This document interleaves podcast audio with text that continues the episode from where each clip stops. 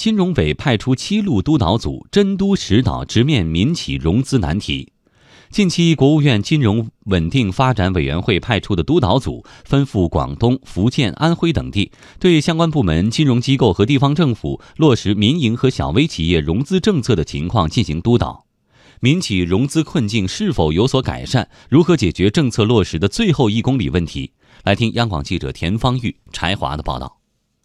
国务院金融委第四督导组在督导期间，邀请了全国三十家城商行主要负责人召开经验交流会。第四督导组组长、中国人民银行副行长、国家外汇管理局局长潘功胜提出要求：我们这一次督导了，要建那个二级分行和支行，要听他们讲，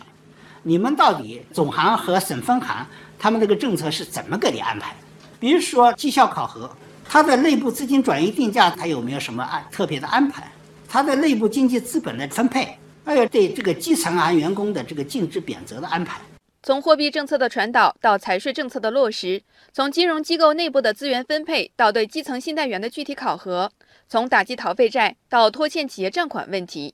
金融机构、监管部门派驻机构、地方政府都是这次督导的重点对象。可见，本次督导工作并不是简单看个大概、听听汇报就可以，而是具体到每一个细枝末节、每一项实际举措。督导组在到达之后的第一个座谈会，几乎都是和企业开展的。在不到一周的督导时间内，督导组累计走访企业近百家，涵盖了不同领域、不同规模和不同类型的民营和小微企业。督导组发现，这些企业普遍面临缺少抵押担保、贷款融资困难的问题，部分企业还遇到银行抽贷、压贷、停贷的情况。一些金融机构对于小微客户的态度正在逐步转变，但设计的金融产品不能满足小微客户的需求。中国人民大学财政金融学院副院长赵锡军认为。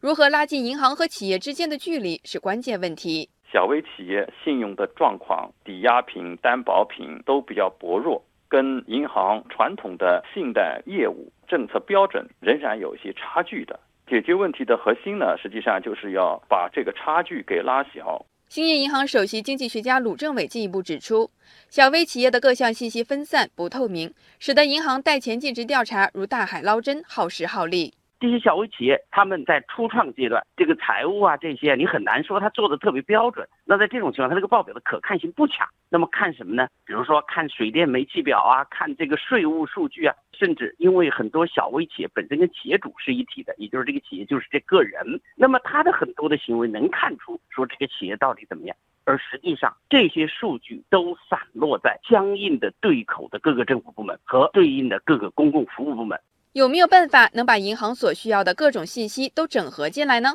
答案是有。二零一四年，苏州市金融办与当地人民银行联手，推动成立了苏州企业征信服务有限公司，整合政府各部门掌握的企业信用信息。只要企业授权，系统就能采集这家企业在各个政府部门的信息数据，自动生成征信报告供银行查询。今年以来，苏州有一千九百多家企业通过这个平台获得了首贷资金。浙江台州政府创立金融服务信息共享平台，通过整合市场监管、税务、法院、房管等十五个部门的信用信息，覆盖了近六十万家市场主体，免费提供给银行使用。台州市副市长蔡永波介绍说，截至九月末，平台开通查询用户是两千两百六十四个，累计查询量达到五百五十四点五五万次，被银行列入贷前调查、贷中审批和贷后管理的。必经环节，等于我们这个三表的问题，那是肯定在里面了。水量啊、电量啊、海关报表啊，然后你的土地是什么性质呀？你历史上这个纳税记录怎么样啊？都很清楚。鲁政委建议，在国家层面建立一个支持中小微企业发展的大数据中心，进一步为金融支持小微企业清除信息壁垒。一个企业的活动很可能是全国性的，哪怕是一个小企业，我的收付款的或者是我发货啊，也可能是全国性的。所以全国的这个是很重要的。那么同时呢，能不能从传统的铁公鸡思维能够转一点到服务领域？我们的经济已经日益的服务化。那我说的这个大数据信息的服务中心，这实际上就是一个服务领域。尽管一些企业的发展依然受到融资难、融资贵的影响，但在各方努力之下，事态正在向好的方向变化。正如潘功胜所言，要征服融资的高山，仅靠一次督导就解决是不可能的。督导的目的是要推动政策落实的最后一公里问题。未来，金融监管部门还将在发行小微企业金融债、信贷资产证券化、信用风险缓释工具等多方面继续加大支持力度，促进民营小微企业融资环境改善。